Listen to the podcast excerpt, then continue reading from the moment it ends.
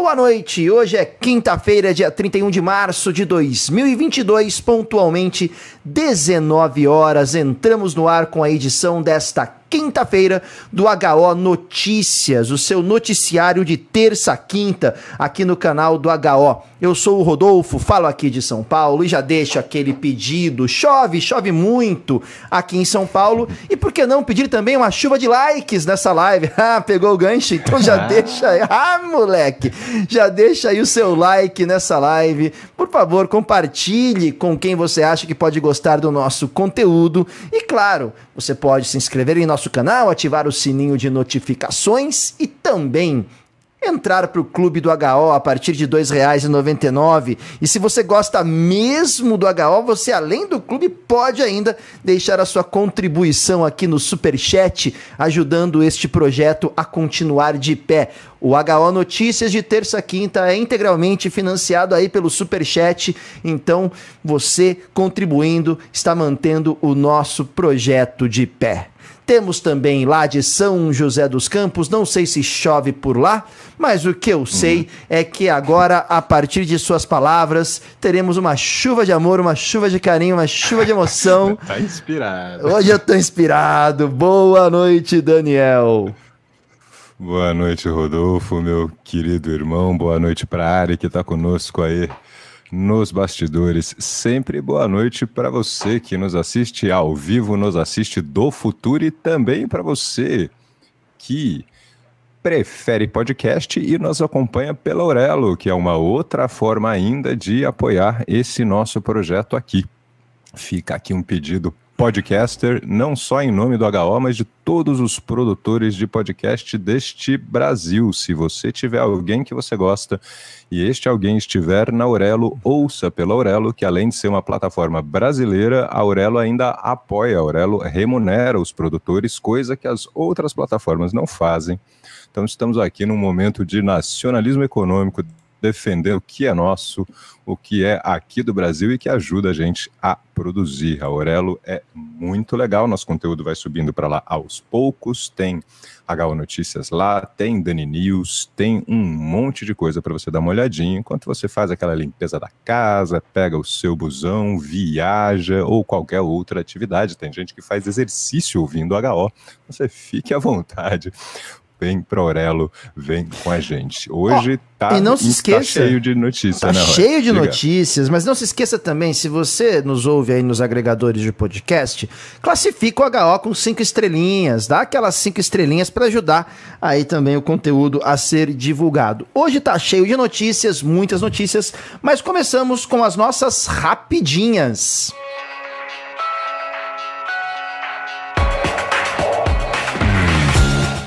Bloco Rapidinhas, a gente fala de notícias que foram notícias, já passaram aqui pelo HO, mas continuam sendo notícias. E temos aí uma primeira rapidinha: governo de Ruanda negou a acusação congolesa sobre apoio aos rebeldes do M23, segundo informações da agência African News. Comentamos ontem, né, Daniel, sobre essa notícia, uhum. não foi? Exatamente. O governo de Ruanda negou que apoia os rebeldes do M23 que teriam derrubado um helicóptero da ONU. E os rebeldes negam terem derrubado o helicóptero. Então nós temos aqui uma dupla negativa nessa crise. Né? Tanto Ruanda dizendo não temos nada a ver com isso, quanto os rebeldes acusados pela derrubada do helicóptero dizendo que não foram eles que derrubaram esse aparelho, né, Rods? Temos aí uma, uma sequência de notícias e negações nesse assunto. Duas negações viram uma afirmativa nesse caso ou não? que nem na matemática, é um né? Para pensar, né? É um ponto para pensar, mas fica registro completando a notícia de ontem, né, Rod? Exatamente. Bom, é, temos refugiados do Congo chegando a Ruanda também, né, Dani? Outra notícia Exatamente. aí dada pelo Africa News. O que a gente pode comentar rapidinho sobre isso? São refugiados deste mesmo conflito. A gente falou ontem da questão aí do conflito na região de Kivu do Norte, uma região que está em conflito desde 2004, uma região que desloca pessoas tanto para os países vizinhos quanto aqui para o Brasil. Comentamos até o caso do Moise brutalmente assassinado no Rio de Janeiro. Falamos disso aqui para quem estranhava na época. Poxa, tem uma comunidade de refugiados do Congo no Brasil? Tem, e é esse conflito. Esse conflito vem desde 2004, na fronteira ali entre uh, o Congo e o que se chama a região dos lagos, na África, Ruanda, Uganda, Burundi, aquele pedaço ali. Tem gente se deslocando, tem gente aí chegando a Ruanda vindo do Congo, né? Outra rapidinha, comentamos nesta semana que a situação da pandemia de Covid na China apresentava um crescimento do número de infecções, algumas regiões, inclusive, falando já em lockdown. E hoje temos uma continuação dessa notícia. China registrou 82 mil infecções por Covid em março. Informações da agência South China Morning Post. 82 mil infecções, Daniel, em março. Um número que indica um crescimento sensível, né? Exatamente. Xangai, durante esta semana, está em lockdown. Estão fazendo um lockdown primeiro numa parte da cidade, depois outra. Várias outras cidades também uh, se preparando para um eventual lockdown. Dependendo da extensão disso, a gente traz aqui para comentar para vocês, claro. Mas a China aí soltou né, o relatório de final de mês, agora que o mês vira, já com esses dados, 82 mil novas infecções ao longo desse mês, variante aí, né, uma subvariante da Omicron, né, que é a BA02, se não me escapa o nome aí da moça, é isso aí. Da moça é ótimo, né? Já estamos ah, então íntimos. Você ficou íntimo, é, a Aí você já chama de moça, gente... variante, já, né? Já, vari, né? Vari também, exatamente. Vari, é. Então, a moça, a partir doravante, Daniel se referirá ao coronavírus e suas variantes como a moça, tá bom? Essa é a nova a nova criação Deixa Gal Notícias. E comentando aqui o Mais História, que está aqui no chat, logo o HO terá um correspondente, mas nosso sonho é fazer o HO em movimento. Nosso sonho. É fazer o HO em loco do fato, tá acompanhando ali. Quem sabe, né? Um dia, né, né, ao longo deste ano, não conseguimos desenvolver alguns episódios do HO em trânsito, em loco. Não pensem que está longe de nosso horizonte, não. Já tá pintando aqui. Bom, pessoal, com isso fechamos o bloco das rapidinhas e agora passamos para o bloco das notícias internacionais.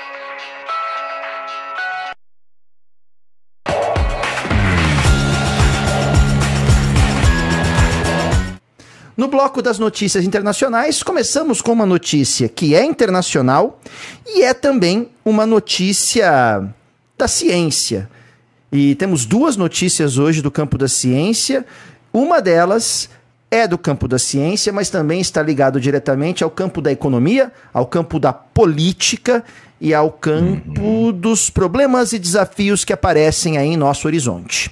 Segundo a Agência Espacial Americana, a famosa NASA, na Antártica, tivemos a temperatura mais alta já registrada neste dia 18 de março, agora de 2022. A temperatura registrada numa estação ali de, de, de estudos que fica no topo do OMC, no Planalto Antártico, normalmente conhecido como o lugar mais frio da Terra, ela subiu para 11,5 graus Celsius negativo. O que significa isso? Significa que essa temperatura teve um aumento de 37 graus e meio. A temperatura ali na região costuma ser de menos 49 graus centígrados. Nessa época do ano, foi registrada uma temperatura de 11,5 graus negativos, de 49 para 11,5. Isso significa um acréscimo de 37,5. Houve o acréscimo de uma pessoa febril, tá? Em estado febril na, na temperatura. Olha o tamanho, Daniel, desse de, dessa temperatura. E o que, que a gente pode tirar disso, né, Dani? É, o que a gente tem aqui ainda é cedo para julgar, mas tem uma sequência de fatores que, vistos juntos, preocupam. Os cientistas, como bons cientistas, são extremamente cautelosos, ainda não há consenso.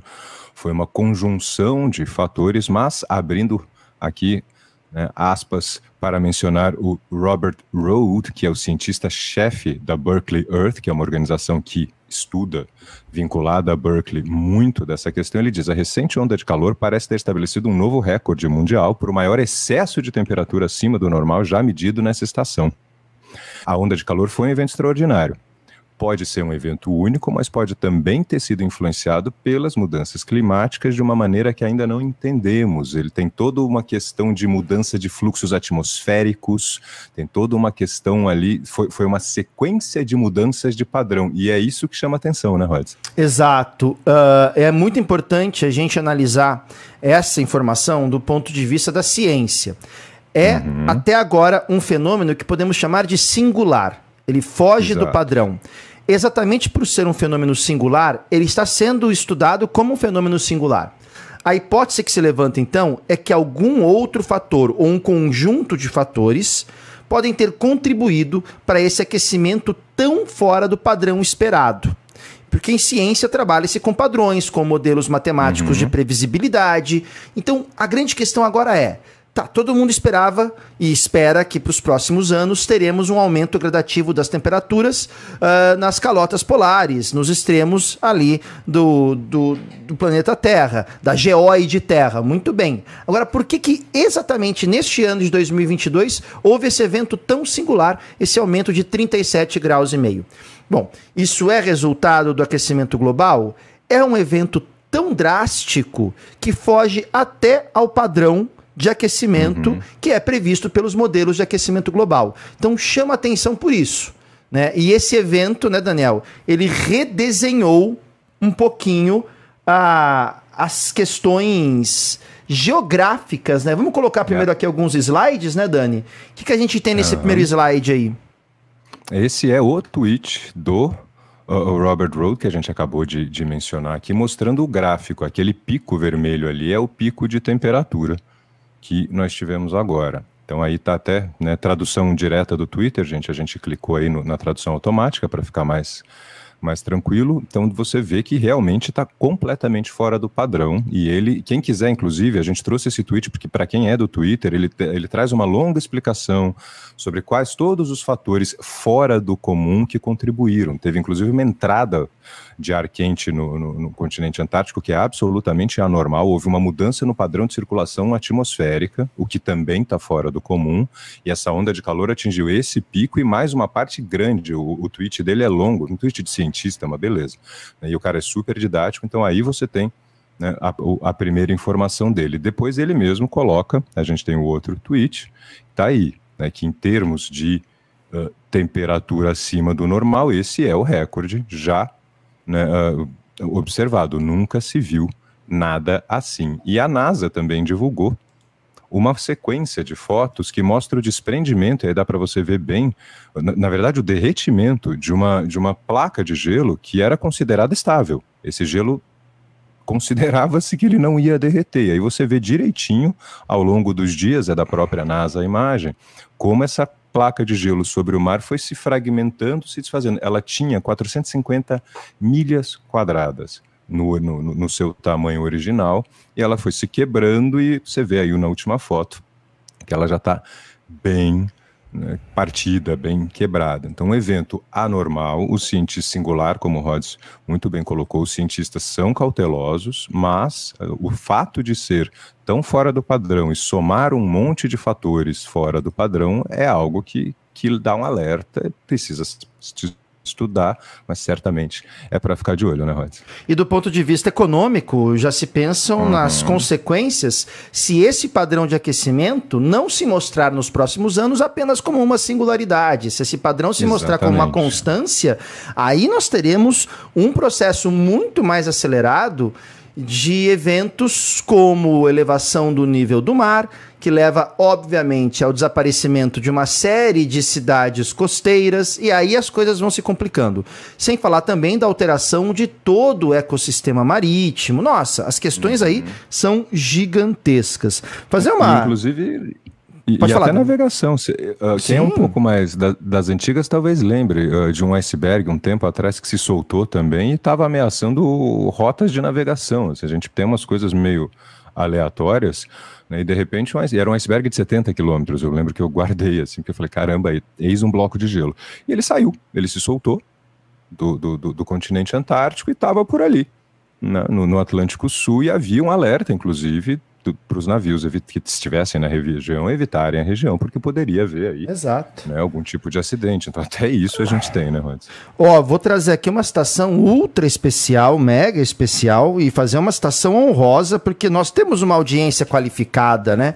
E quando o humanista traz a referência aqui do George Carlin, caramba, humanista, olha que é. referência. Talvez algumas pessoas do chat não conheçam, né? O George Carlin, que foi um humorista estadunidense absolutamente Sim, ácido e crítico, né? Hoje sofreria muito com o tipo de humor que ele fazia, não tenho dúvidas, mas que fazia um humor muito ácido, muito crítico e que botava o dedo na ferida. Então, muito bem lembrado aqui, muito bem colocado pelo humanista a frase do George Carlin, né? Dizendo que o mundo não está ferrado, nós estamos. muito bem é, lembrado, é, humanista. É isso aí. Então, tá aí, tá feito. Bom, Feito isso, a gente passa agora para outra uh, informação, outra notícia que também vem do campo da ciência. O telescópio Hubble, o famoso Hubble, detectou a luz da estrela mais distante já registrada. Segundo a NASA, hoje aqui sessão NASA, sessão aeroespacial. É. Segundo a NASA, o telescópio Hubble captou a luz da estrela mais distante já vista, batizada de Erendel, Estrela da Manhã. Bonito nome, esse nome tem história, gente. Tem, a né? estrela. Né? Oh, se tem, é. exato. A estrela está situada a apenas 2,9 bilhões de anos-luz. Lembrando que anos-luz é medida de distância, tá bom? Distância. Distância, não medida de tempo, tá? 12,9 bilhões de anos-luz. O que significa isso? Que a luz demora 12,9 bilhões de anos para percorrer a distância que há entre a Terra e essa estrela. Uh, a estrela existiu no primeiro bilhão de anos após o nascimento do universo, e num artigo publicado na revista Nature, uh, consta que a estrela tem massa superior a 50 vezes a massa do Sol. Daniel, olhar para o céu é olhar para o passado. Né? Porque a Isso é luz é que nós louco, né? vemos né? nas, das estrelas é uma luz que foi emitida muitas vezes há bilhões, há milhões, milhares, centenas de anos. Então o céu que você vê hoje é o céu do passado. Isso é absolutamente poético. Quem fala que não tem poesia na ciência é porque não gosta da coisa, porque é absolutamente poético.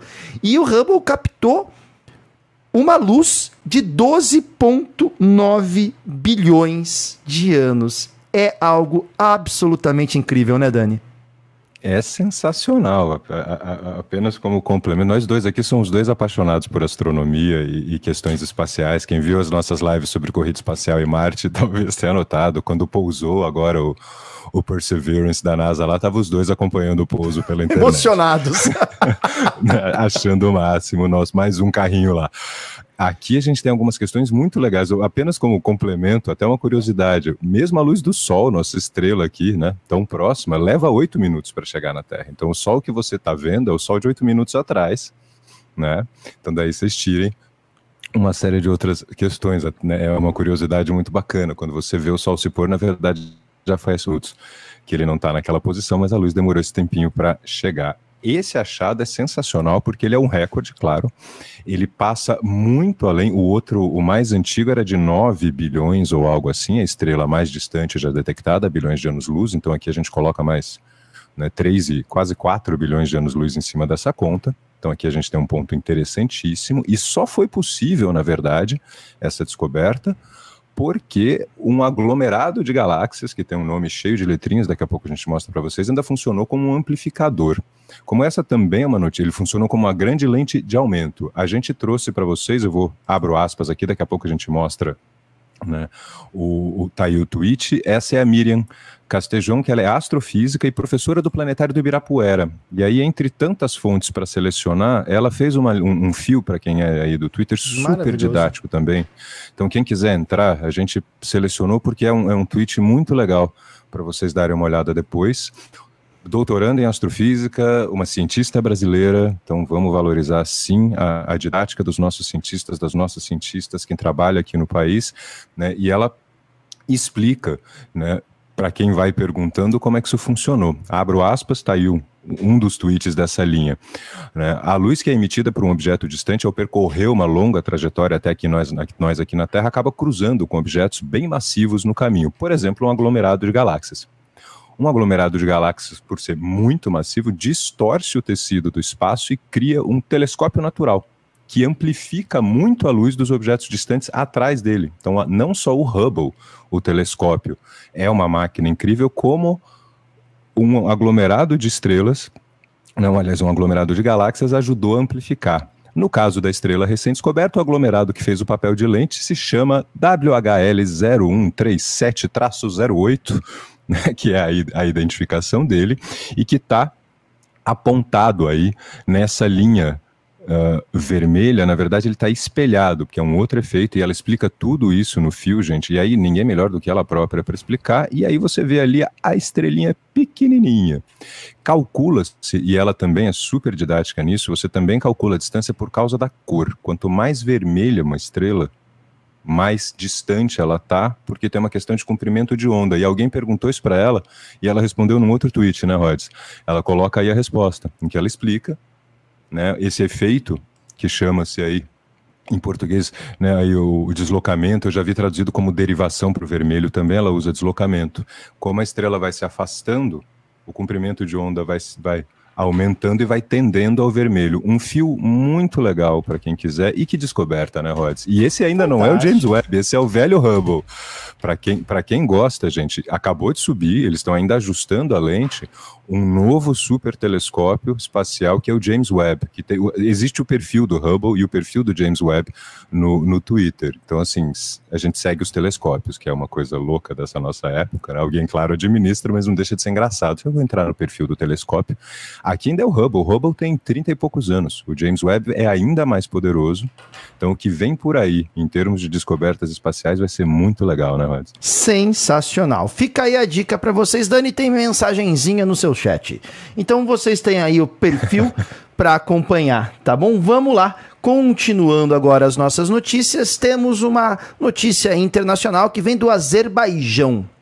O Azerbaijão disse que está pronto para negociações de paz com a Armênia. E talvez você se pergunte: Armênia, Azerbaijão, paz? Por quê? O que está rolando ali? E essa notícia é importante e causa tensões e causa também reflexos, né, Daniel? Uhum. A gente comentou, muitos devem lembrar uma guerra no final de 2020, do nada, assim, no sentido do né, do noticiário, em que de repente Armênia e Azerbaijão, dois países do Cáucaso, entraram em choque. Foram três ou quatro semanas de guerra. Diga, Rods.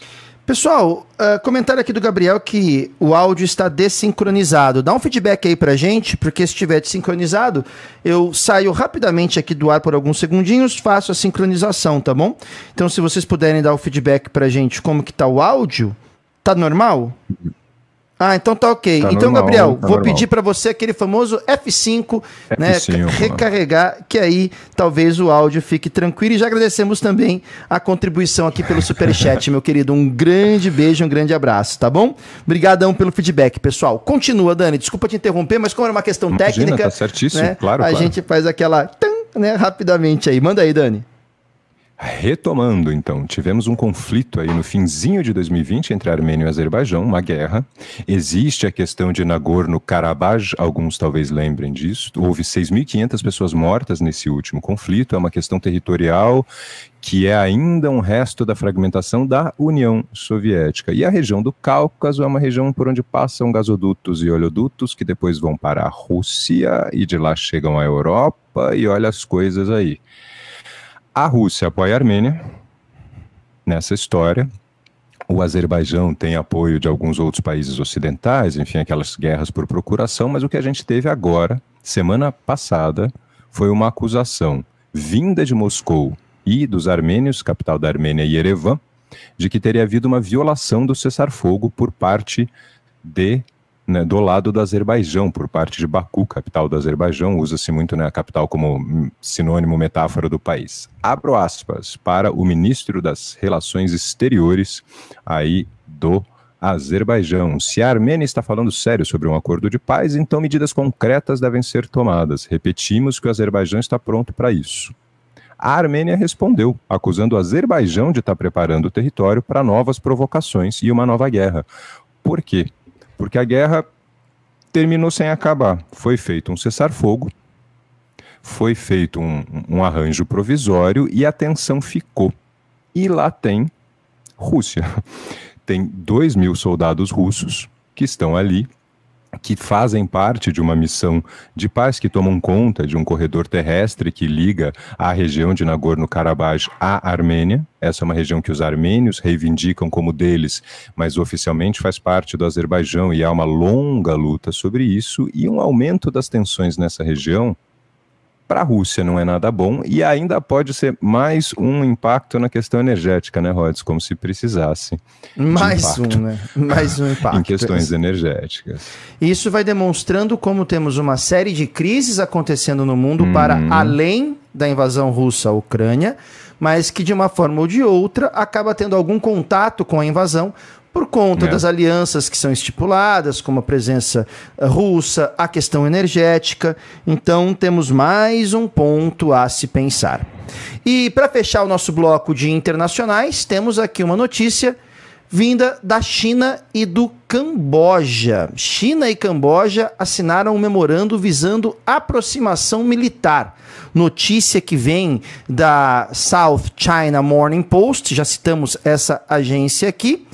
E isso traz uma série de consequências e mexe até com os Estados Unidos. China, Camboja, memorando, aproximação militar, China com aproximação militar. Temos um contexto em que vimos ontem declarações do Sergei Lavrov uhum. lá na China, uhum. falando de um redesenho das relações internacionais e que o mundo não vai mais responder a uma ordem unipolar, somente estadunidense. Então tem um pouco a ver com isso, né, Dani? Dialoga com o que falamos ontem no HO Notícias. Sim, perfeito. Primeiro, uma China que busca aí mais parceiros militares na região, uma região que os Estados Unidos têm ainda uma presença militar muito forte, gente. Os Estados Unidos têm bases no Japão, os Estados Unidos apoiam Taiwan, que é uma crise que está correndo em paralelo a essa questão da Ucrânia e que preocupa bastante a China. A China, inclusive, já várias vezes evitou as comparações, falou: não, não, não, não, peraí, Taiwan não é Ucrânia, isso não tem nada a ver, quer dizer, quando precisa declarar demais, né, é porque incomoda. E agora a China começa a se mexer. E isso vem numa esteira de, de ações chinesas. Primeiro, essa, mais recentemente, perdão, esse, esse memorando de maior colaboração militar com o Camboja, mas também, recentemente, a China buscou as Ilhas Salomão, para um acordo. Esse é um ponto que pode parecer coisa pouca e não é, gente. Poxa, mas as Ilhas Salomão vão oferecer o quê? Bases navais. Ainda hoje, a maior parte do comércio mundial se faz de navio e bases navais são ferramenta para projeção de força. Né? Você olha para as Ilhas Salomão com absolutamente todo respeito aqui, as Ilhas Salomão não são uma potência geopolítica, mas uma base da marinha chinesa nas Ilhas Salomão muda o jogo. Né? As Ilhas Salomão ficam aí a 2 mil quilômetros da costa australiana, lá no meio do Pacífico. É exatamente começa... por isso que se torna importante, é uma base no meio do é. Pacífico, né, poxa? exatamente. Então, às vezes, assim, o local parece que não é nada demais, mas na hora que você começa a pensar no quanto o comércio mundial depende de navegação e como portos e bases navais são necessárias para projetar força militar, começa a ficar interessante. E a China é hoje a segunda maior marinha do mundo. Então você começa a ver é... algumas coisas aí, e, né? E voltamos... Você veio para perto do microfone. É, porque voltamos a ter questões geopolíticas importantes no Pacífico. Não é de hoje. Uhum. Já tivemos desde o final do século XIX, desde que os Estados Unidos começam sua expansão para o Pacífico, tivemos ali entreveros, atritos entre Estados Unidos e Japão que depois se tornaram gravíssimos, como por exemplo do Pearl Harbor, o 7 de dezembro de 1941. Uhum. Então é interessante notar esse ponto que eu e o Daniel temos batido na tecla, né?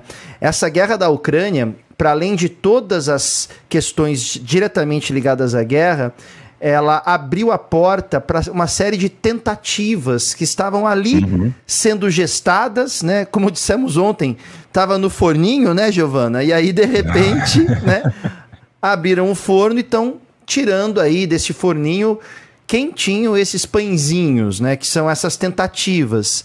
E aí aquela coisa, se colar, colou, né? Você vai tentar no momento em que tem uma uhum. grande crise, todas as atenções voltadas para outros setores. Isso é muito interessante. Agradecer aqui demais a contribuição, mais uma vez, do Bruno. Bruno, muito obrigado, querido. Muito obrigado. Nossa, sem palavras para agradecer suas contribuições aqui pelo Superchat. Fico convite para todos vocês deixarem também a contribuição aqui no Superchat. Quem quiser, fique à vontade. Um beijo no seu coração, meu querido. Bom, Dani, com isso nós encerramos o nosso bloquinho internacional, né? Exatamente. Agora falamos desta terra aqui, né? Agora vamos lá para o Bloco Brasil.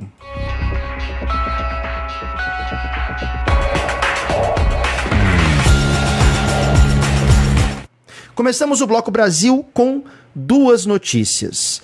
Primeiro, uma reportagem que foi publicado pelo jornal Folha de São Paulo, com dados do IBGE, de uma pesquisa que o IBGE faz aqui no Brasil desde 2012, que tem a sigla PNAD, Pesquisa Nacional uhum. por Amostra de Domicílios. É uma pesquisa muito importante e aqui já vale a pena a gente começar falando por que é tão importante o IBGE. Não se faz política pública sem dados. Não se faz política pública por vontade, por voluntarismo, por achismo. Não. Política pública se faz com dados. Então é muito importante esses dados que o IBGE traz. Vamos lá. Uh, os dados do PNAD do quarto trimestre de 2021, que são, estão sendo publicados agora, trazem a seguinte informação: 30,3% do total de desocupados, de desempregados no Brasil, estavam à procura de vagas por no mínimo 24 meses. Eram desempregados que estavam procurando emprego há no mínimo dois anos. Esses uhum. desempregados que estão procurando um trabalho há no mínimo dois anos são classificados como os desempregados de longo prazo. É importante colocar aqui um dado metodológico. Para o IBGE, o que é um desempregado? Uma pessoa desocupada. É uma pessoa a partir de 14 anos que não tem trabalho e segue procurando trabalho. É importante lembrar então que para o IBGE, se você não tem trabalho, mas não está procurando emprego, você não é considerado um desocupado, um desempregado. Tudo bem? Você tem que estar na procura ativa desse emprego. Então, isso é importante citar porque esse dado não fala de pessoas que estão desempregadas e não estão procurando emprego. Fala de pessoas que estão procurando ativamente emprego. Então, 30,3% dos desocupados estão procurando emprego há, no mínimo, 24 meses. Em termos absolutos, o que isso significa? Que 3,6 milhões de pessoas desempregadas, de um universo de 12 milhões de desempregados, estão tentando regressar ao mercado de trabalho ou ingressar no mercado de trabalho há, no mínimo, dois anos. Dois anos.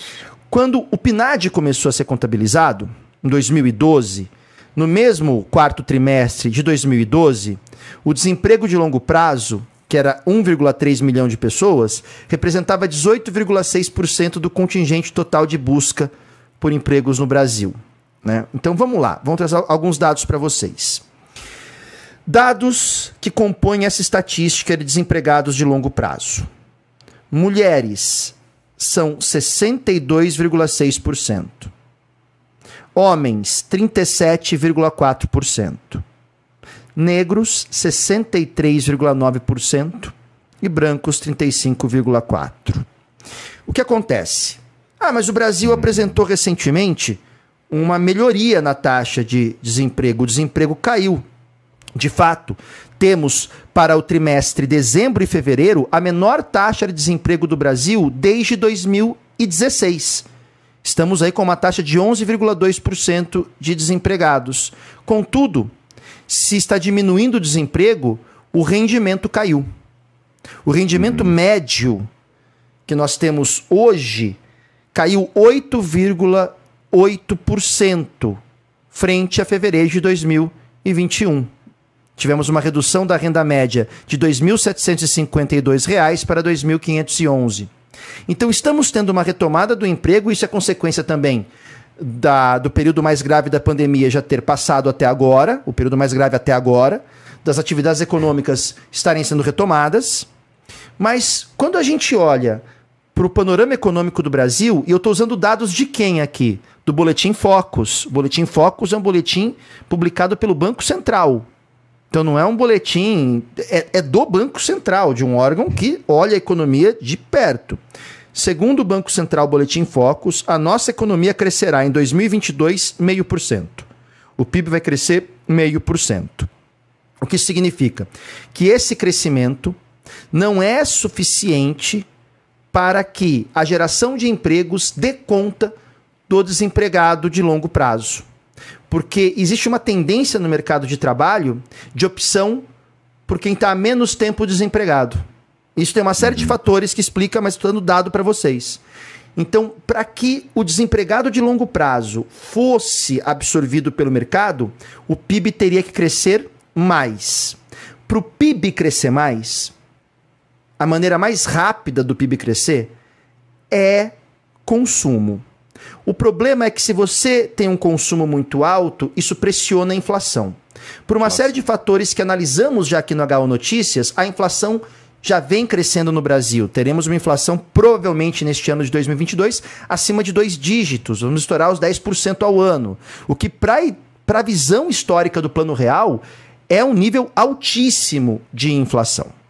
Então, o que acontece? O Banco Central, para controlar a inflação, aumenta a taxa de juros. Aumentando a taxa de juros, o crédito fica mais caro. Com o crédito ficando mais caro, investimentos tornam-se mais difíceis porque você não tem acesso a linhas de crédito mais baratas.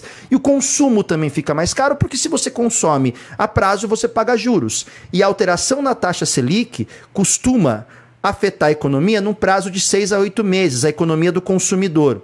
Só que o Brasil já vem aumentando a taxa Selic há algum tempo. Então, nós temos um cenário de redução do desemprego pela retomada da atividade econômica após o fim do processo de lockdown e tudo isso. Ao mesmo tempo, há uma queda nos rendimentos. Então, você aumenta o emprego, mas com menor rendimento. E esse crescimento econômico, segundo os próprios economistas e analistas, não é suficientemente grande para absorver esses desempregados de longo prazo. Então, esse é um cenário que existe na nossa economia. Qual é a percepção da população em relação a isso, Daniel? Segundo uma pesquisa do Datafolha, feita agora em março de 2020, 50% dos brasileiros acreditam em aumento do desemprego. 20% acreditam em diminuição.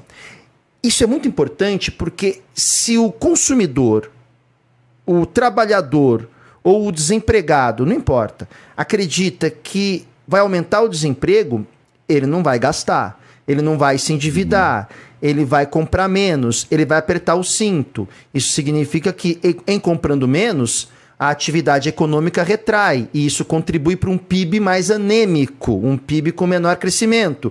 E aí você vai entrando num círculo vicioso que não permite a recuperação da economia. São dados retirados então do IBGE, do PNAD, analisados em paralelo aí com os dados do Boletim Focus do Banco Central e de alguns economistas. Então tudo isso foi retirado dessas fontes e também da excelente reportagem que saiu sobre isso na Folha de São Paulo. Daniel, o problema do desemprego de longo prazo é um problema gravíssimo, né? Porque alguém que fica desempregado por dois anos começa uhum. a entrar numa sensação de que não vai conseguir se realocar no mercado de trabalho. E hoje nós sabemos, por exemplo, que não conseguir se realocar no mercado de trabalho é fator que desenvolve, por exemplo, a depressão. Sim. Então, olha a quantidade de coisas que a gente pensa sobre isso, né, Dani? Sim, e aí tem uma outra questão que é super importante, que na, na verdade não é outra questão, é um desdobramento do, do que você tão bem colocou, Rods.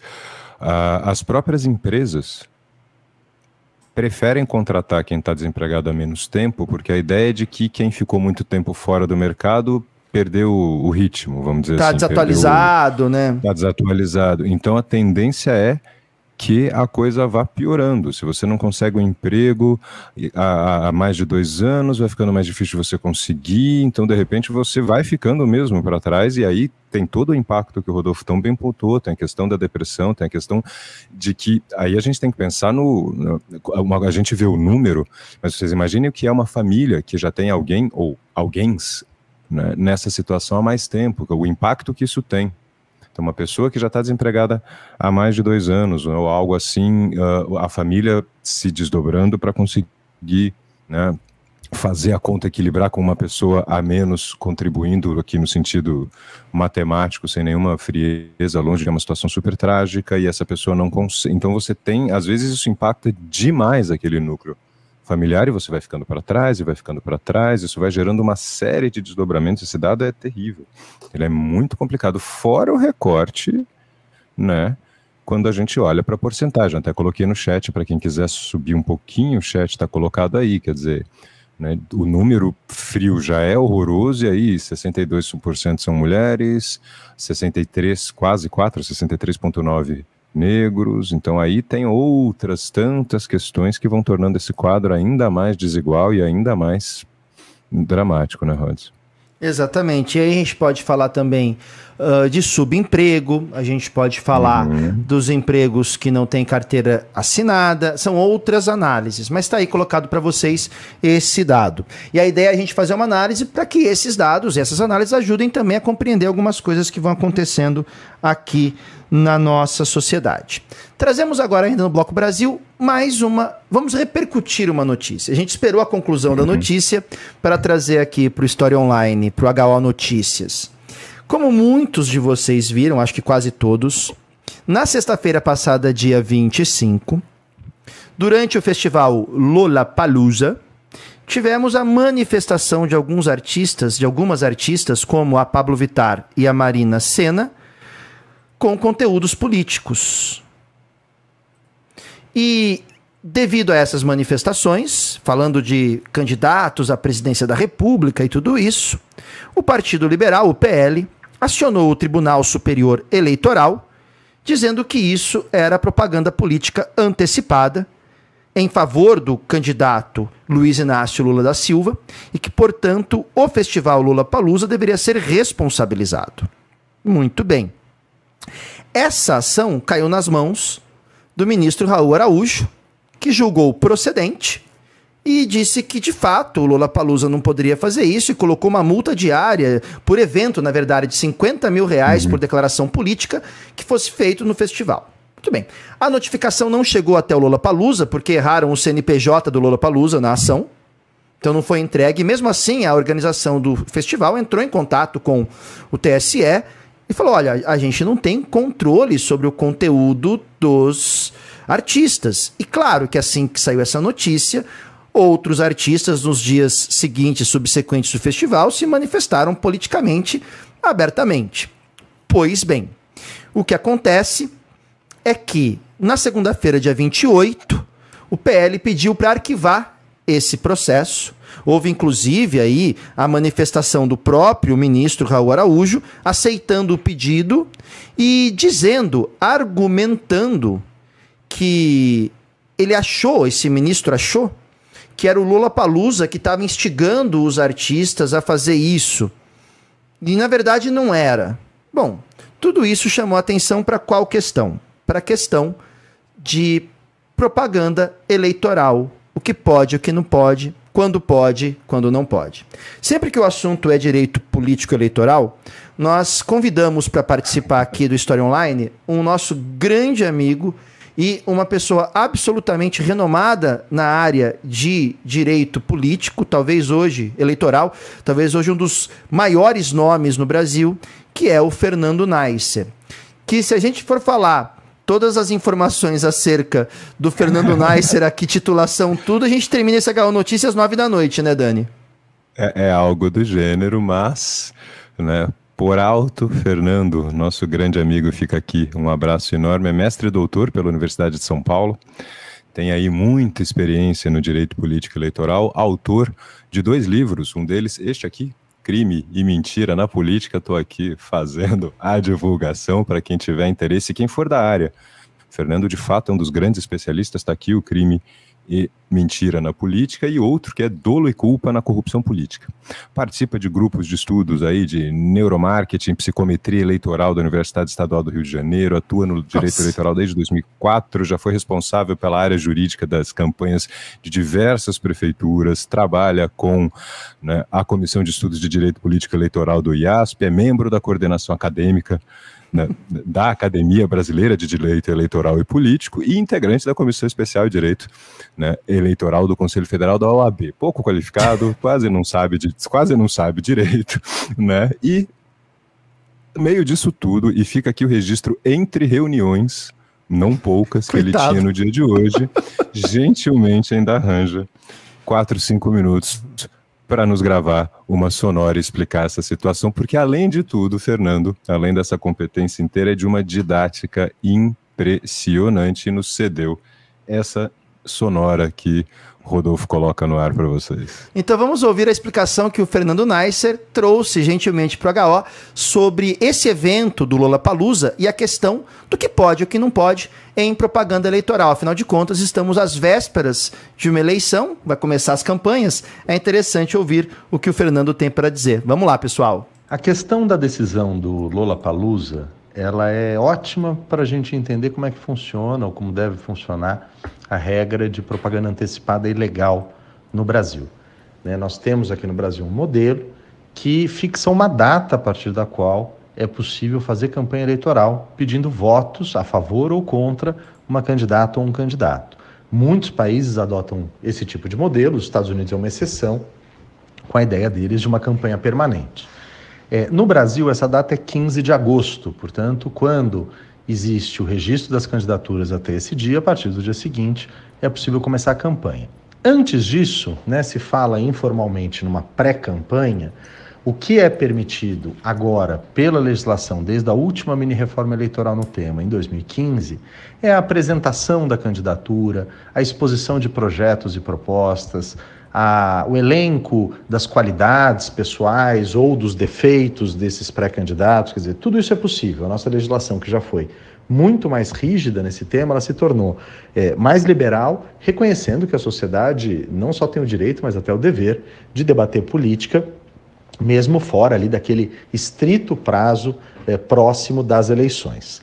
Essa concepção que foi trazida na lei em 2015, né, ela portanto, exigia para haver esse ilícito, né, essa propaganda antecipada ilegal, que tivesse explícito pedido de voto. Uma pessoa poderia ir falar: eu sou pré-candidato a deputado ou a deputada, eu pretendo fazer esse ou aquele projeto, isso estaria é, legal, não haveria problema nenhum.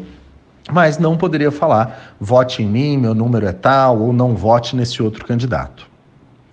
Essa, uh, esse entendimento da legislação ele mudou a partir de 2017, é, uma vez que a Justiça Eleitoral começou a perceber estratégias de comunicação que, sem o pedido explícito de voto, abusavam do direito de fazer propaganda.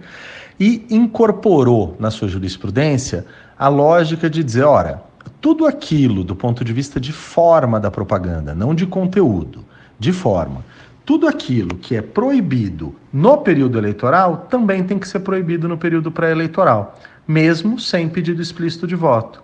Um exemplo, outdoor. A nossa lei eleitoral hoje não permite que candidatos e candidatas coloquem outdoors de campanha.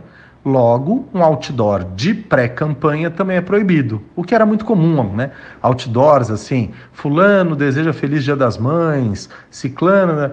De, desejam feliz São João, eram pessoas querendo já aparecer, não há pedido de voto, mas o TSE passou a entender que a forma é proibida. Mais um exemplo: se é proibido dar camisetas para eleitores no período eleitoral, também é proibido dar camisetas é, para cidadãs e cidadãos no período pré-eleitoral. E aí a gente olha o caso do Lola Palusa. É, existiu ali pedido explícito de voto favorável ou contrário? Não existiu. Quando se fala fora Bolsonaro, ou fora Lula, ou fora FHC, tanto faz, se está fazendo uma crítica ao governante daquele momento. Pode, não, não se está dizendo não vote em tal candidato no dia 2 de outubro. É um fora. O fora está dentro é, plenamente da liberdade de expressão das pessoas. Ao mesmo tempo, quando se canta algo favorável ou contrário, quando se mostra uma bandeira, uma toalha ou uma camiseta, né? desde que isso não esteja sendo distribuído para as pessoas, como foi o caso da cantora Pablo, é, também não há um vício nem de forma nem de conteúdo. A decisão, portanto, no meu modo de ver, estava equivocada. Houve uma reação muito grande da sociedade dentro da própria justiça eleitoral e, felizmente, houve um recuo por parte é, do Partido Liberal, do PL, que tinha entrado com essa ação, e a ação foi extinta. É isso. Bom, vamos lá, né, Dani? Explicação melhor impossível, não tem nem por que estender a explicação, né? O Fernando, mais uma vez, dá um show aí pra gente aqui faz uma explicação absolutamente didática, né, Dani? Sim, eu, eu costumo brincar com ele. É que ele, ele, ele é da, da, da linha de frente, ele gosta do, né, do, da, de ser advocacia do escritório, mas é um desperdício que ele não seja professor, porque alguém comande. Bom, ele é, na verdade, ele dá é, cursos. Exato. Eu falo, eu falo para ele, a São Francisco perde um grande professor, né? No, no, sentido dele estar tá no escritório, ele dá cursos também, faço essa ressalva, mas como tem muitos amigos professores da Sanfran, fica aí a didática dele é impressionante. E, e, sempre assim, tá, pessoal? Aqui no HO Notícias, quando tem alguém mais qualificado para explicar, a gente consegue trazer, a gente traz exatamente para trazer aqui uh, essa explicação perfeita. Então, com isso, fechamos o bloco Brasil e agora chegamos no bloco sobre a guerra na Ucrânia.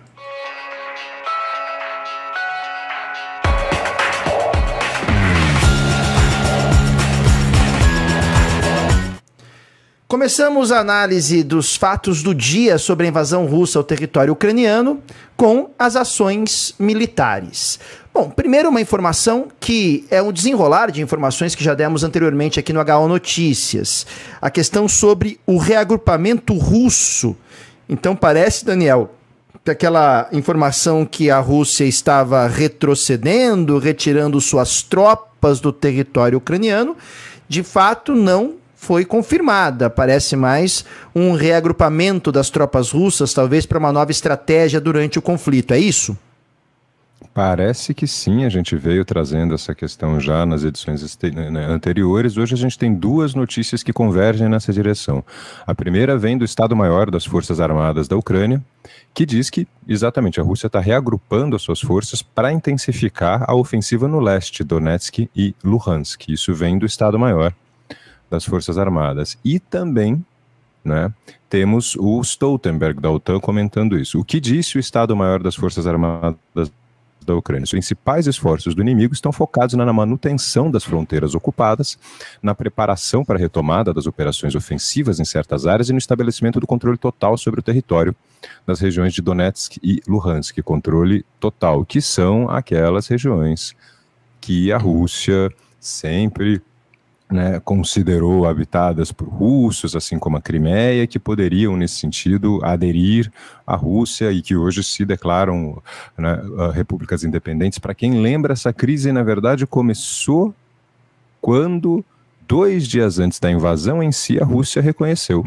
essas repúblicas autônomas, né? Começa por aí. E a OTAN foi na mesma linha, Jens Stoltenberg, famoso aqui, figurinha carimbada também no HO, secretário-geral da OTAN, colocou né, que, de acordo com a nossa inteligência, as unidades russas não estão se retirando, mas se reposicionando. A Rússia está tentando reagrupar, reabastecer e reforçar sua ofensiva na região do Donbass. E, ao mesmo tempo, a Rússia mantém a pressão sobre Kiev e outras cidades. Assim, podemos esperar ações ofensivas adicionais, trazendo ainda mais sofrimento. Essas foram as palavras aí. E a gente conseguiu um mapa para trabalhar com vocês, muito bacana.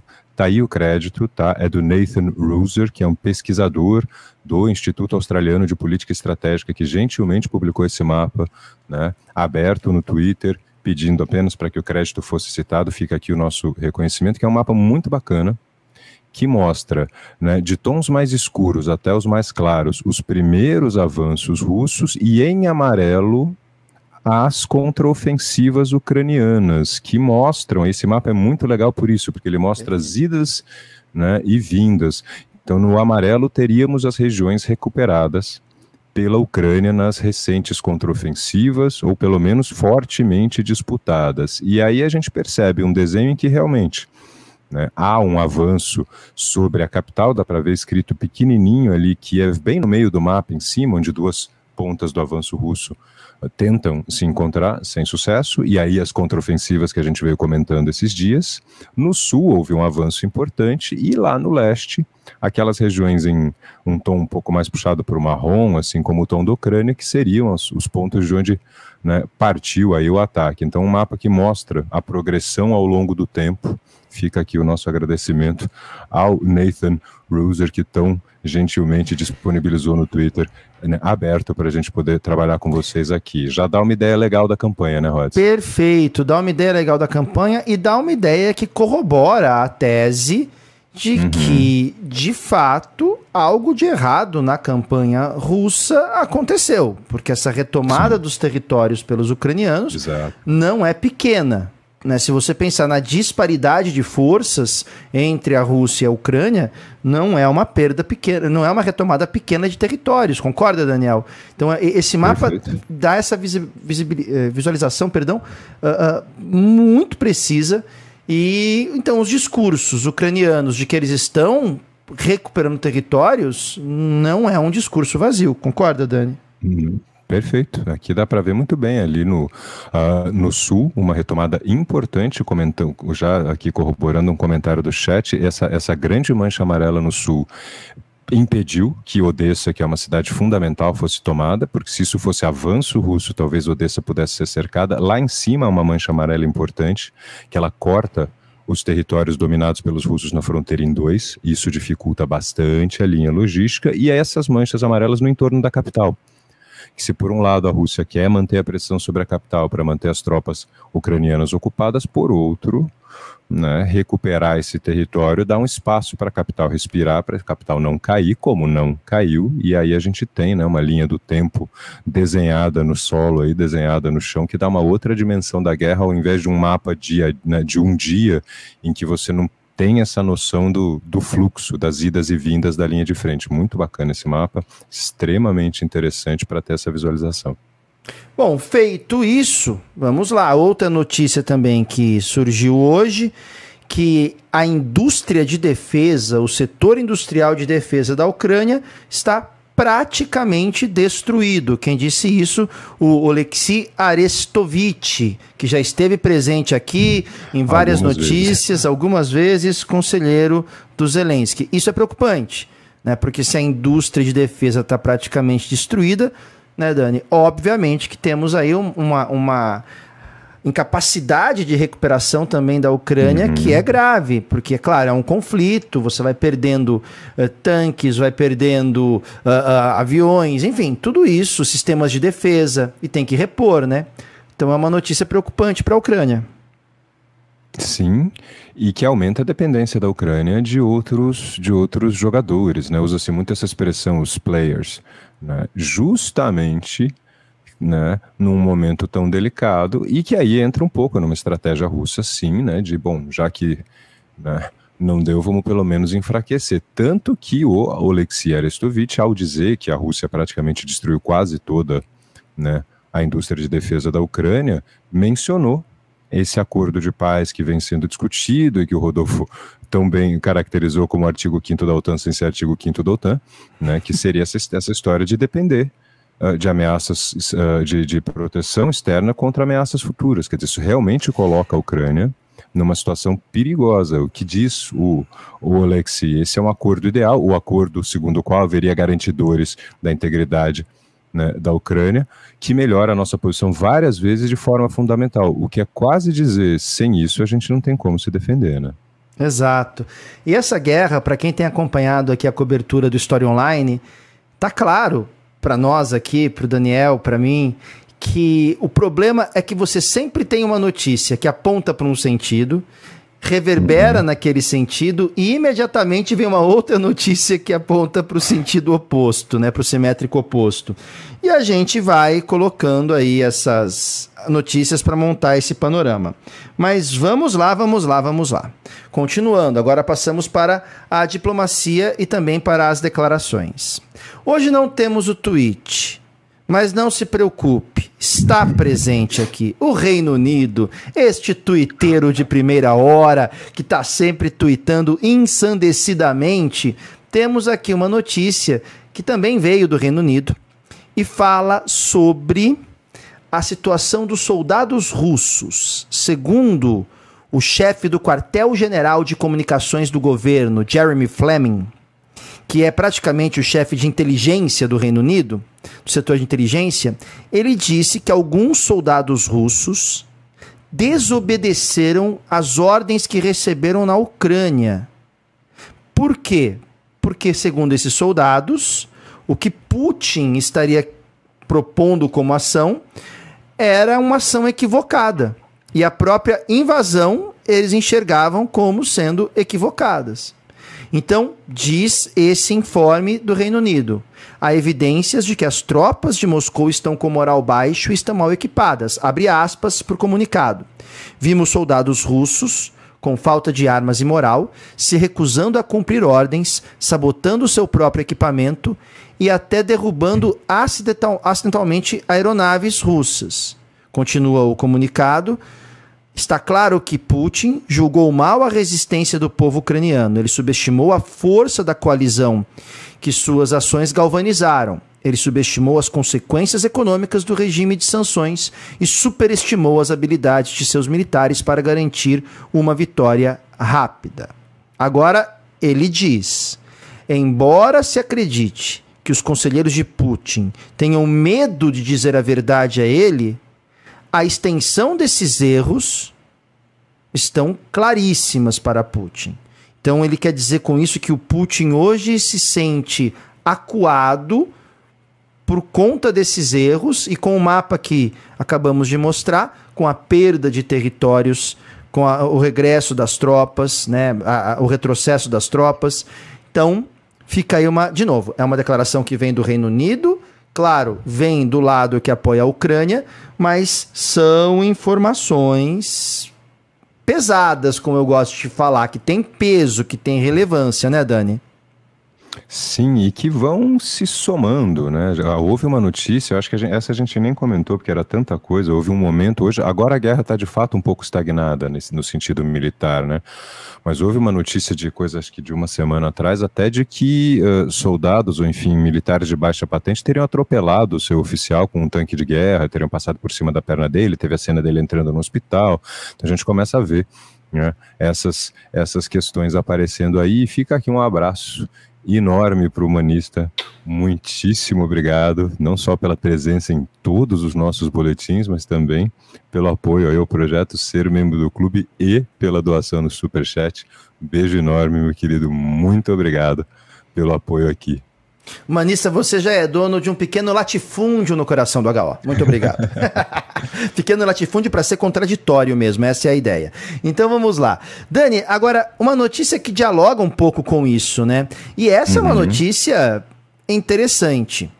Segundo o ex-líder da Ossétia do Sul, o Eduard Kokoit, ele disse que tem centenas de soldados ossetianos lutando na Ucrânia pela Rússia e tratados como bucha de canhão. Expressão utilizada geralmente na linguagem militar para aquele soldado que é dispensável, que então você coloca na linha de frente e se morrer não dará prejuízo nenhum. É o famoso bucha de canhão. Que a, a, informação, que declaração pesada também, hein, Dani? Sim, lembrando que aqui tem né, uma, uma, crise, uma outra intervenção russa nessa história. A Ossétia do Sul é uma parte da Geórgia, Geórgia ex-república soviética, que fica independente com o fim da União Soviética, e a Geórgia do Sul, desculpa, a Ossétia do Sul, acabei de criar um território novo, uhum. retocando aqui. É, a Ossétia do Sul tem uma população vinculada aos russos, e que também busca ser reconhecida como independente, coisa que a Rússia de fato fez, assim como uma outra região chamada Abcásia, duas regiões da uh, Geórgia, que a Rússia fez basicamente o mesmo que ela fez com Donetsk e Luhansk. Nas primeiras lives a gente falou disso, que havia um certo padrão, né, no sentido da Rússia Rússia. Primeiro, aceitar regiões separatistas, etnicamente, culturalmente, linguisticamente autoproclamadas russas. Primeiro reconhece, depois começa a dar passaporte para essas pessoas, uma política de passaportização, o pessoal chama, e aí você passa a ter russos que precisam ali ser defendidos. A Geórgia sofreu uma, uma agressão russa em 2008, foi uma guerra de seis, sete dias, foi coisa rápida, e desde então a Rússia reconhece. Os ossétios, então, do sul, seriam aí parte da família russa, mas agora reclamam dessa questão de, de ser carne de canhão, que também é uma outra expressão que se usa, né? Bucha de canhão, carne de canhão, e tá aí o líder dizendo: eu não duvido que os meninos que já voltaram para casa possam voltar para a zona de operação especial e ajudar a completar a libertação do Donbass se acharem necessário. Mas com essa reclamação de estarem na linha de frente para ser, né, jogados aí, no, jogados aos lobos, né, Rod? E tem uma informação que foi colocada aqui hoje, o Putin declarou que mais 100, 150 mil uhum. recrutas estão prestes a, a ser enviados ali para a Ucrânia. Agradecer aqui Uh, a contribuição da Fabiana. Fabiana, muito obrigado, querida. Nossa, um beijo enorme. Sinta-se imenso. Abraçada também. Você também faz parte deste pequeno latifúndio chamado HO. Muito obrigado, querida. Vamos lá, Daniel. No campo ainda das declarações, e agora também na questão cultural, uma notícia que não deixa de ser relevante pela polêmica, pela discussão uhum. se ela tem resultado ou não. Tivemos um boicote do Festival de Cinema de Vilnius ao cinema russo. É um festival muito prestigiado, mais prestigiado festival de cinema da Lituânia e foram canceladas todas as exibições de filmes russos. Uma parte do pessoal que frequenta e que é habituê, digamos assim, do festival, apoiou a medida, como parte das sanções à Rússia. Mas ao mesmo tempo, ao mesmo tempo, teve gente falando, olha, essas medidas no festival de cinema, elas prejudicam os artistas russos, os atores russos e até os espectadores que, que vem na arte russa algo diferente do Putin e do país. Então, será que uma sanção ao cinema russo está prejudicando o Kremlin? Está prejudicando o Putin? E essa é uma questão importante por conta da chamada russofobia, né, Daniel? Que, que nós vimos. Comentei com vocês no uhum. comecinho da cobertura da invasão russa à Ucrânia, que uma universidade na Itália tinha proibido a utilização de obras de Dostoiévski num curso de literatura. Caramba! É Dostoiévski, entendeu? S sabe? O cara que conseguir traçar uma ligação de Dostoiévski com a invasão da Ucrânia, ele tem dois méritos. Primeiro, ele deve ser uma mente muito brilhante e segundo, ele consegue fazer uma ponte com o além, né? O Dostoiévski já morreu. Tá parecendo o festival de besteiras que assolam o Brasil. FBA do Stanislau uhum. Ponte Preta, quando quiseram prender o autor da tragédia grega que tinha morrido já há dois mil anos, né? E aí tiveram que avisar o pessoal, ó, o, o, vocês não vão conseguir prender o autor da peça porque ele já morreu, tá? Quando que ele morreu? faz um tempo. Né? Então. Dá um tempinho. Dá um tempinho. Então, Daniel, é, é, é um tipo de, de questão que né, não sei se tem uma eficiência tão grande quanto, por exemplo, as sanções econômicas. Não sei o que você pensa disso. Não, eu acho que nesse caso é, a eficiência é, é, baixíssima e talvez, ouso dizer, assim, assumo toda a responsabilidade pelo que falo aqui, seja um tiro no pé, porque vira mais munição para o regime russo falar da russofobia do que efetivamente alguma coisa prática. Gente, vamos lá. Do que a gente viu até aqui, se as sanções que a Rússia está sofrendo na economia não estão mudando ainda o rumo das coisas de forma definitiva, não vai ser proibir cinema que vai sensibilizar o Putin. Eu não acho que seja esse tipo de medida que vai agora o Putin vai olhar e falar: não, o festival de Vilnius não agora não tem jeito, eu vou voltar atrás. E prejudica, sim, a arte, prejudica artistas que, que é, é, seria até interessante ver uh, né, se eles não são gente da oposição, uma, coisa, uma série de coisas, né, Rod? Olha, agradecer demais o comentário da Eliana. Eliana, obrigado, porque quando eu li essa notícia, e foi um restaurante aqui de São Paulo que cancelou o Strogonoff quando começou a invasão russa à Ucrânia. Tiraram é, do cardápio. Né? Tiraram do cardápio. É um restaurante super famoso aqui, né? Aqui em São Paulo. Os caras me tiram estro... como é, ato de solidariedade aos ucranianos, tiramos o estrogonofe do, do, do cardápio. Aí é, é de uma, na minha humilde opinião, eu não vou. Ah. É, eu não, não sei, não vou falar a palavra que eu ia usar porque não quero, tá? É um restaurante famoso, um restaurante famoso. Não vamos citar o nome aqui, né? Com, com, nome, de, com nome de grande felino. Vamos ficar quieto, vamos ficar quieto, mas tiraram o, o estrogonofe, gente. Cancelaram o estrogonofe. E, e, o estrogonofe brasileiro, ele é tudo, exceto o russo. É, menos. É, eu acho é. que o próprio russo não ia aceitar, é. né? Seguindo o perfil do Cozinha Bruta, né? É, é, é, ele colocou foto de que, ó, isso aqui é um estrogonofe russo. Você comeria? Provavelmente não, tá bom? Então não tem muito a ver. Mas tá aí, tá aí, né? Cancelaram o estrogonofe, mas depois voltou. Depois, né, eles entenderam que não, peraí, também não é para tanto assim. Vamos cancelar apenas a vodka. Mas, poxa vida, né? Então fica aí esse comentário. Ó, para não passar aqui, Ana Maria, Obrigado, querida. Beijão. Muito obrigado pela contribuição. Um forte beijo e abraço aí. Mas vamos lá, vamos lá, vamos lá. Continuando. Vamos agora para a economia. E a economia hoje tem uma sequência, pessoal. Não, e tem uma sequência que é sensacional. É a prova. é a prova de que em economia tudo é absolutamente possível. Nossa, mas calma, vamos chegar, vamos chegar. Eu, eu, fui lendo essas notícias hoje, eu já fui pensando, falei, essa é uma daquelas, é uma é carreira, uma, né? É uma assim, carreirinha que você vai, né, e tá, pá, pum, um ping-pong fantástico. Vamos é, lá, vamos lá, vamos lá, vamos lá. Parece, é exato. Bom, primeiro os Estados Unidos planejam aí utilizar a sua reserva de petróleo para controlar o preço da cotação do gás, do petróleo, enfim, a questão energética. O Joe Biden, presidente dos Estados Unidos, ordenou a liberação de até um milhão de barris de petróleo por dia da reserva estratégica do país, segundo a agência Associated Press. A tentativa é que, com o aumento da oferta, né, Daniel, os preços uhum. sejam diminuídos. E aí, de novo, mais um passo dos Estados Unidos para reforçar a sua relevância. É importante notar, Daniel, se você concorda com essa análise, que esses, uh, essas ações estadunidenses, elas são respostas, por exemplo, as questões de ontem do Lavrov. Vamos fazer uhum. uma ordem mundial que não é mais alinhada só, não tem um alinhamento automático aos Estados Unidos. Aí, numa questão como essa energética, vem os Estados Unidos e falam: a gente tem o poder, a capacidade, a condição de baixar o preço. Olha como somos importantes, olha como somos relevantes no cenário. Então, é uma resposta, né, Dani? É uma resposta e é uma ação do Biden também, que está extremamente preocupado com a disparada do preço dentro dos Estados Unidos. Aí é uma, né, ele, ele, ele atinge dois objetivos.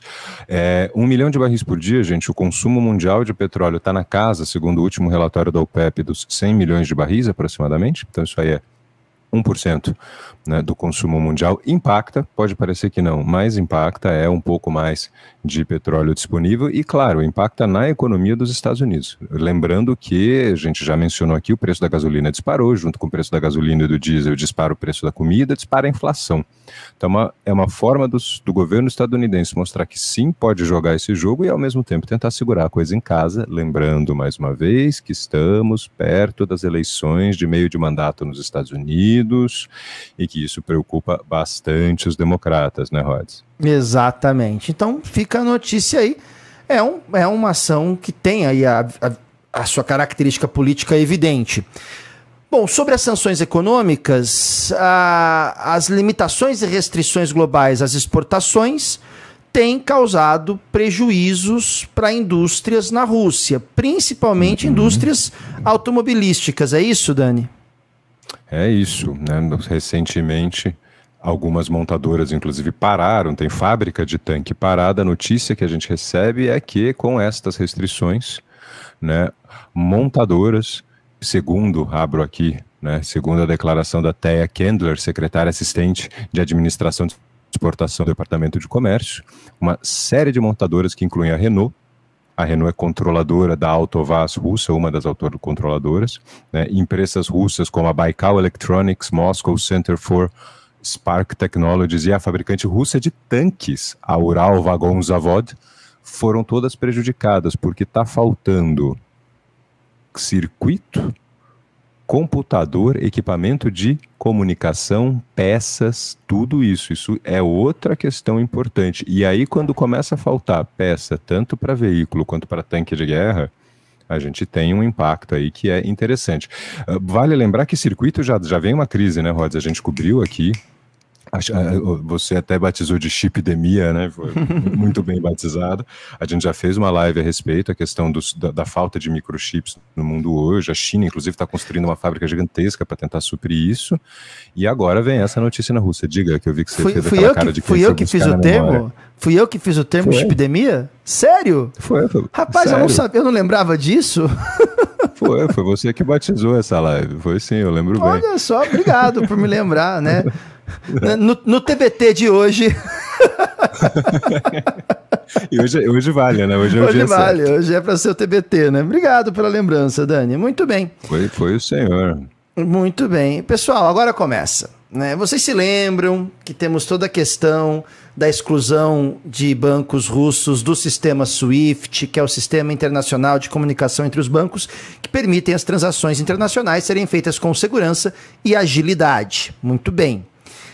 E vocês sabem que com a desconexão de vários bancos russos do sistema SWIFT, seria muito difícil as transações internacionais serem realizadas pela Rússia, mesmo a Rússia uhum. tendo um sistema em paralelo. Falamos também disso numa live aqui.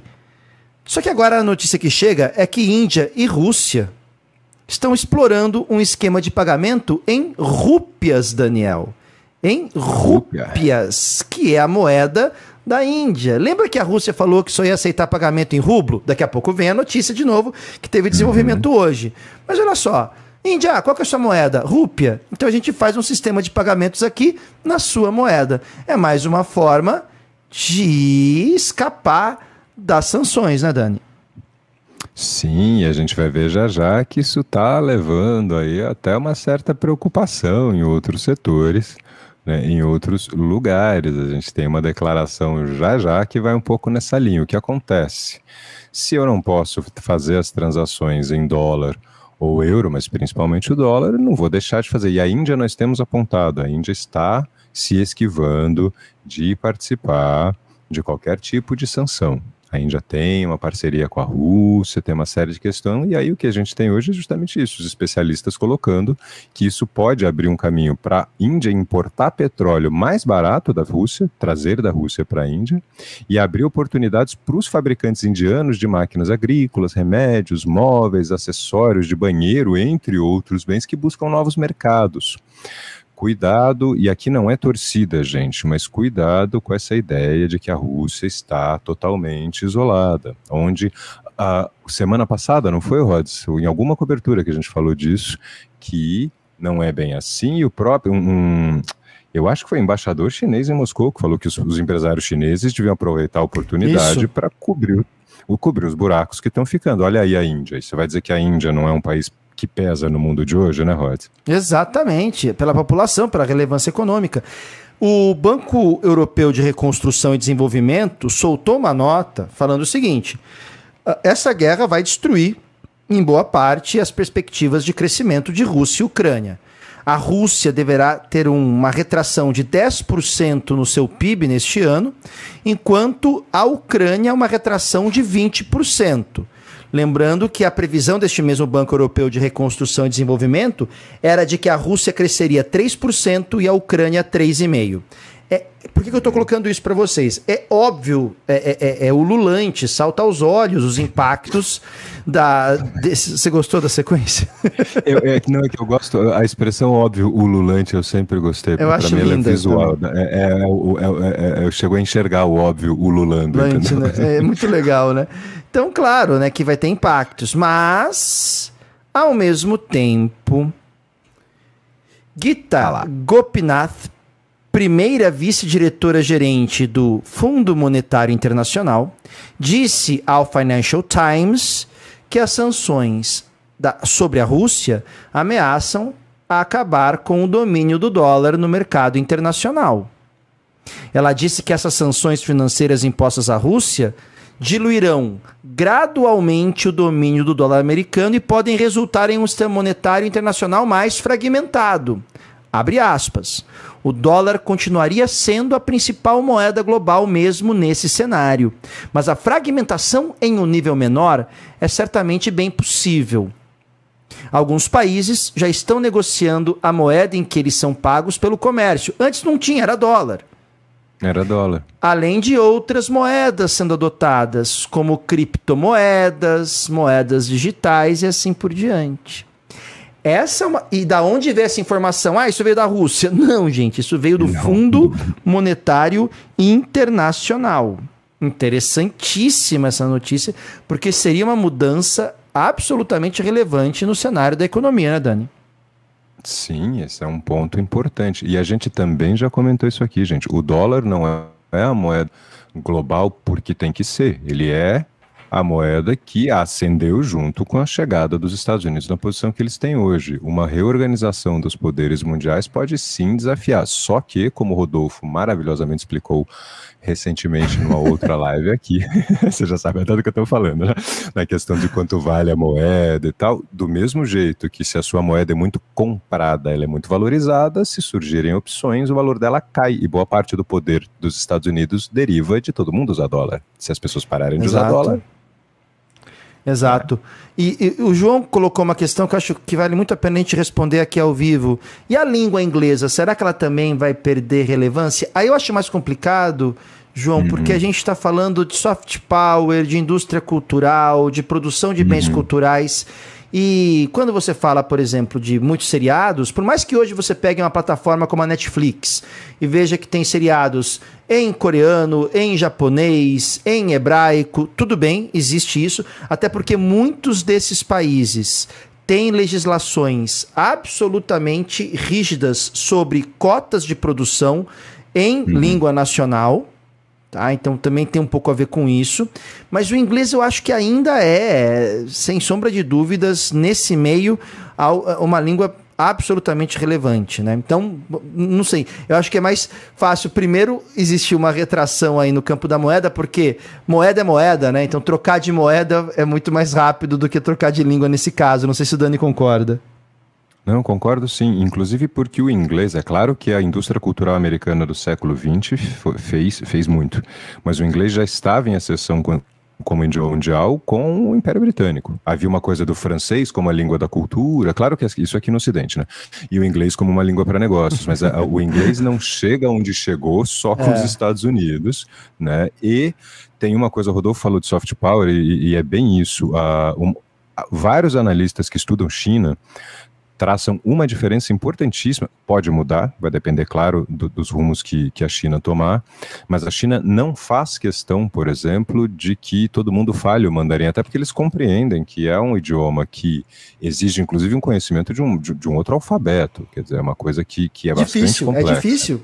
Difícil, ela é difícil. A China faz negócio. Se a China precisar contratar tradutor, ela contrata. A gente fala inglês, a gente fala a língua que for para fechar. Existe uma, uma pressão tão grande da China para que o seu idioma cresça proporcionalmente ao crescimento do seu poder. Esse é um ponto interessante do soft power chinês. Não, eles não fazem essa questão.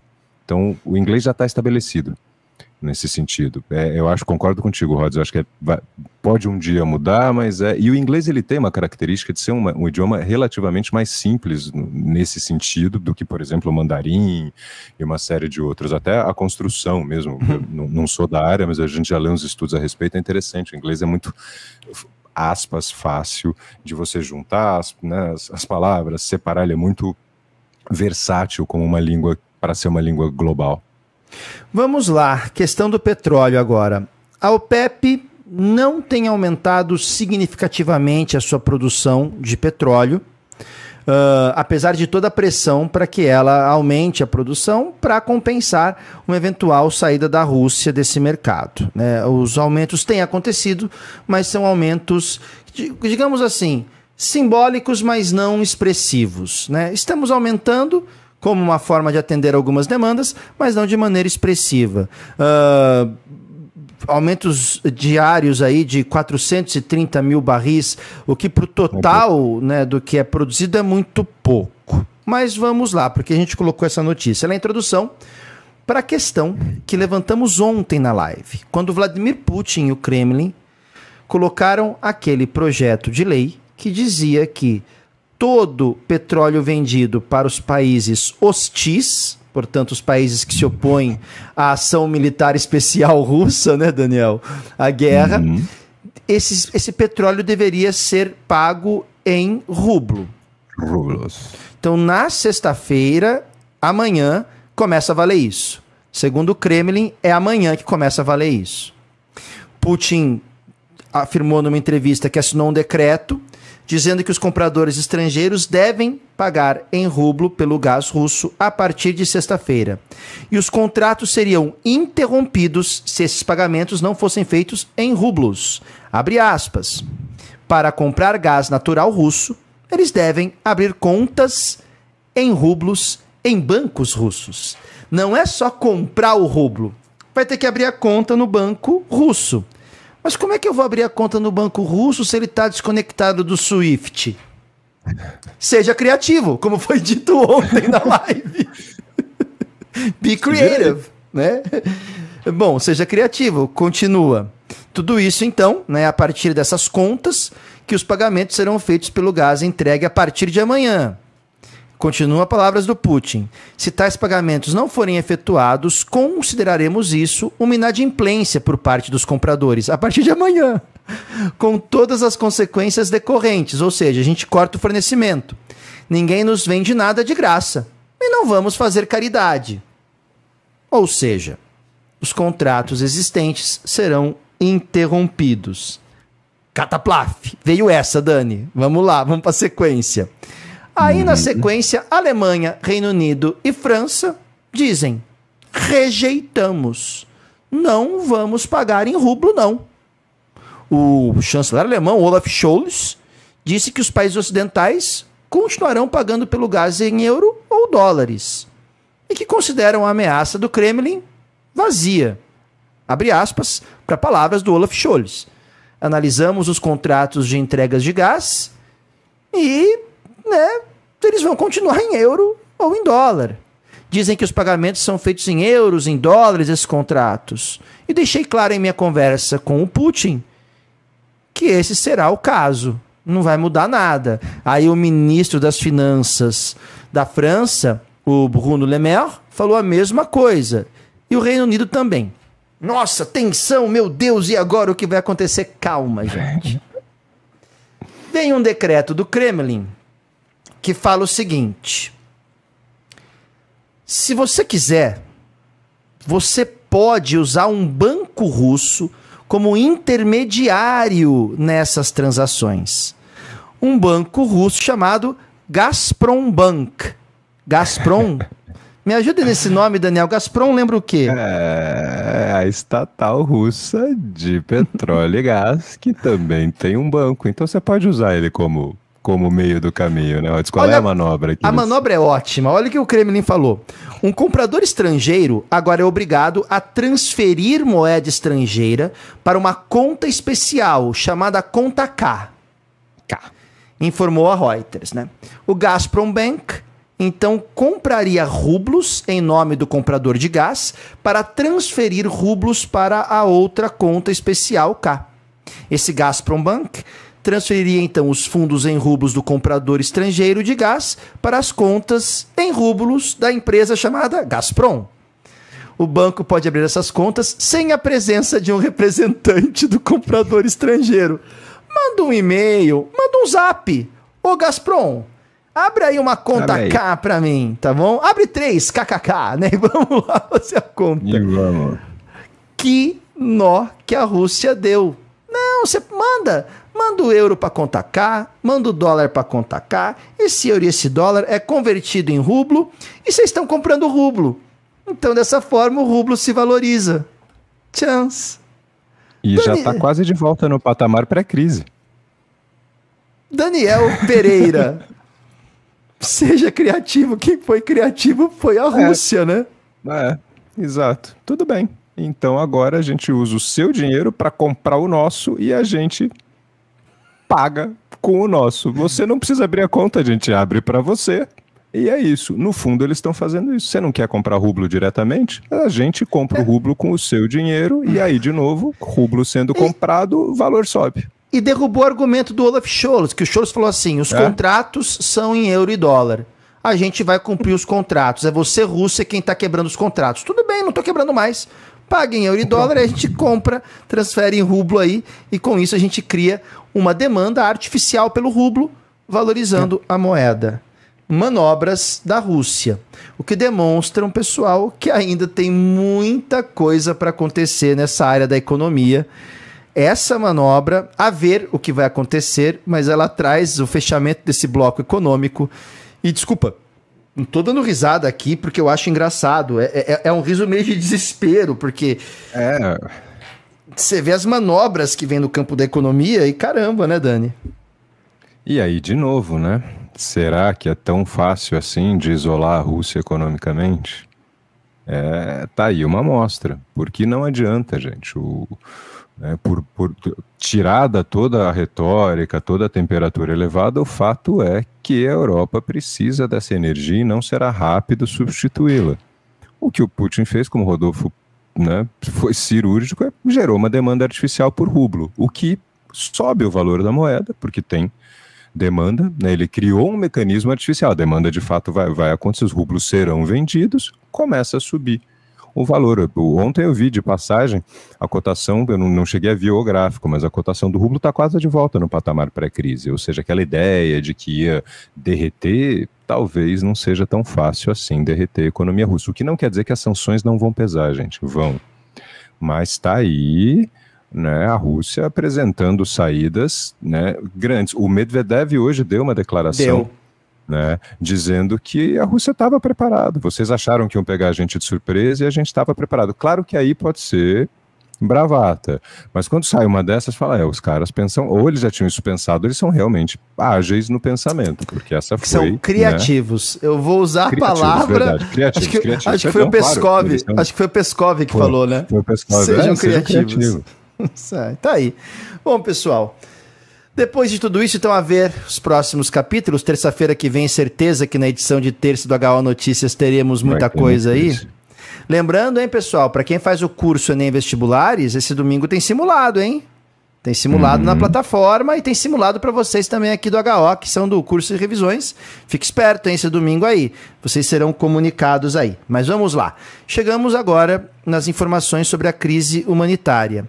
Começamos, Daniel, com um informativo do Comitê Internacional da Cruz Vermelha sobre Mariupol, é isso? É isso. Na verdade, são duas notícias vinculadas e nesse. Talvez seja a primeira vez que a gente termina esse- o- a nossa cobertura com uma notícia que é sim positiva. Né? Nós tivemos aí uma redução das atividades militares ultimamente, isso é muito bom, claro, né? porque tem toda a preocupação com as pessoas, e agora parece que se começa a articular alguma coisa para tirar o pessoal de, de Mariupol. De novo, gente, a cidade está destruída, assim, é um desastre. Mas pelo menos parece que começa a avançar. O Comitê Internacional da Cruz Vermelha diz que a equipe na Ucrânia está a caminho de Mariupol com suprimentos de ajuda e pronta para evacuar os civis da cidade. A, a Ewan Watson, que é porta-voz, confirmou para Reuters que essa operação de evacuação está prevista para amanhã. Todas as partes devem concordar com os termos exatos, a operação é fundamental, foi um tweet do Comitê Internacional da, da Cruz Vermelha, dezenas de milhares de vidas dependem disso. Por razões logísticas e de segurança, estaremos prontos para liderar essa operação de passagem segura amanhã, desde que todas as partes concordem. E das últimas notícias que a gente viu hoje, parece que vai sair sim, parece talvez, e, e Mariupol, lembrem, a gente fez essa cobertura com, com tantas idas e vindas, vamos esperar que dessa vez né, não aconteça. Volta e meia abria corredor humanitário, mas não abria para Mariupol. Ou ameaçava abrir, e aí as duas partes acusavam a outra de ter rompido o cessar-fogo e o corredor fechava. Então parece que agora vai. Inclusive porque tem uma segunda questão aí que também vem da Cruz Vermelha, né, Rod? Sobre ônibus, sobre O- um comboio. o comboio para Mariupol. Um comboio de ônibus ucranianos partiu para Mariupol para tentar entre- entregar suprimentos, enfim, ajuda humanitária e trazer civis presos. Quem falou isso foi a Irina Vereshchuk, que é a vice-primeira-ministra da Ucrânia. São 45 ônibus. 17 ônibus já haviam saído de Mariupol, enfim, tem esse corredor de ônibus. A ver, pessoal, é o que o Daniel colocou. Nós já vimos diversas vezes que essas notícias no campo da das ajudas humanitárias, dos corredores são anunciadas e não dão certo, existe uma reversão, começa a abrir o corredor e vem ataque, então a conferir. Ao longo do final de semana, nós teremos então amanhã provavelmente notícias sobre a questão da conta K, a conta da Gazprom Bank sobre o, a, o fornecimento de gás. Nós teremos a notícia sobre esses corredores e amanhã uhum. voltam as negociações entre Ucrânia e Rússia. Então vamos ver, porque as notícias de ontem foram desalentadoras, né? O, o negociador russo falando, nossa, parece que vai, né? O ucraniano que é o Podolyak falando, nossa, parece que vai. E aí vem o Peskov e fala, que é o porta-voz do Kremlin, não vai nada. Então vamos ver. Existe ali uma resistência da Rússia óbvia em relação às garantias exigidas pela Ucrânia, que nada mais é do que o artigo 5 da OTAN de Schrödinger, é o artigo, o artigo 5 sem ser o artigo 5 Existe a questão da Crimeia, que o Peskov foi categórico ontem falando. Não tem o que falar da Crimeia. A Crimeia é russa. Crimeia é Está sobre a, Constituição, sobre a Constituição russa. Acabou. E o Zelensky hoje ele deu uma chamada nos diplomatas, né, Daniel? Isso, verdade. Ele chamou os diplomatas na, no Marrocos e na Geórgia, se não me escapa a memória. Se não me engano, isso, é. Né, os embaixadores da Ucrânia foram chamados de volta por não terem feito o suficiente para que esses países, o Marrocos a certeza e o outro eu tenho quase certeza que era a Geórgia, porque esses embaixadores não teriam feito o suficiente para convencer estes dois países né, a uh, de alguma forma, boicotar com mais intensidade ou algo assim. Então foi uma chamada interna do tipo, olha, vocês não estão fazendo o trabalho de vocês direito, né? Então temos aí bastante movimentação no campo diplomático, sim. Esse fim de semana promete e vamos esperar que dessa vez esse corredor funcione, né? Então, todo mundo quer aqui que o civil, né, no meio desse tiroteio todo, seja o, o, menos prejudicado. O não prejudicado é impossível numa guerra, mas que, que seja o menos prejudicado, né, Rods? Exatamente. E com isso nós fechamos o nosso HO Notícias desta quinta-feira. Voltaremos na terça-feira, às 19 horas, ou em boletins extraordinários, caso alguma notícia demande aí um comentário, uma cobertura do História Online, tá uhum. bom? Deixo aqui ao vivo, então. Se você esqueceu do like, já deixa o like aqui, tá certo? Na terça-feira voltamos, 19 horas. Agradeço absolutamente a todos vocês que estiveram presentes ao longo de hoje e dessa semana também, aos membros Sim. do clube, clube, do HO, a todo mundo que deixa as contribuições do Superchat, a você que está assistindo a gente quietinho aí, aproveite, vamos lá, final de semana, dá aquela descansada e na terça-feira saiba que estaremos aqui a pleno vapor falando sobre mais notícias. Agora nesse formato: bloco internacional, bloco nacional, bloco rapidinhas e ainda o bloco do conflito na Ucrânia, que ainda inspira muita atenção, tá bom? Deixo meu beijão para Ari, meu beijão para esse menino lindo que é o Daniel. E para cada um de vocês, um beijo e um abraço do tamanho do mundo. Saiba que mesmo à distância, sinto-me honrado e feliz pela companhia de todos vocês. Um grande beijo, pessoal. Vai que é tua, Dani. Gente, muitíssimo obrigado por todo o apoio de vocês, a, a, quantidade imensa de pessoas que têm aí acompanhado as nossas transmissões, que estão entrando para o clube, que fazem propaganda, que compartilham nos stories, que vão chegando. Quem assiste depois, se você está assistindo depois, a gente sabe que você está aí. Ontem mesmo a gente teve um comentário muito legal a respeito. Saiba que você também está aqui nos nossos pensamentos. E esse meu irmão, que divide aqui a tela comigo, e a Ariela também que é o nosso suporte à coluna vertebral desse projeto. Beijo imenso para vocês dois. Beijos para todos, gente. Muitíssimo obrigado. Fiquem atentos aí às notificações. Com certeza voltamos na terça. Até terça, veremos. Beijo grande para vocês. Muito, muito, muito obrigado. Boa noite.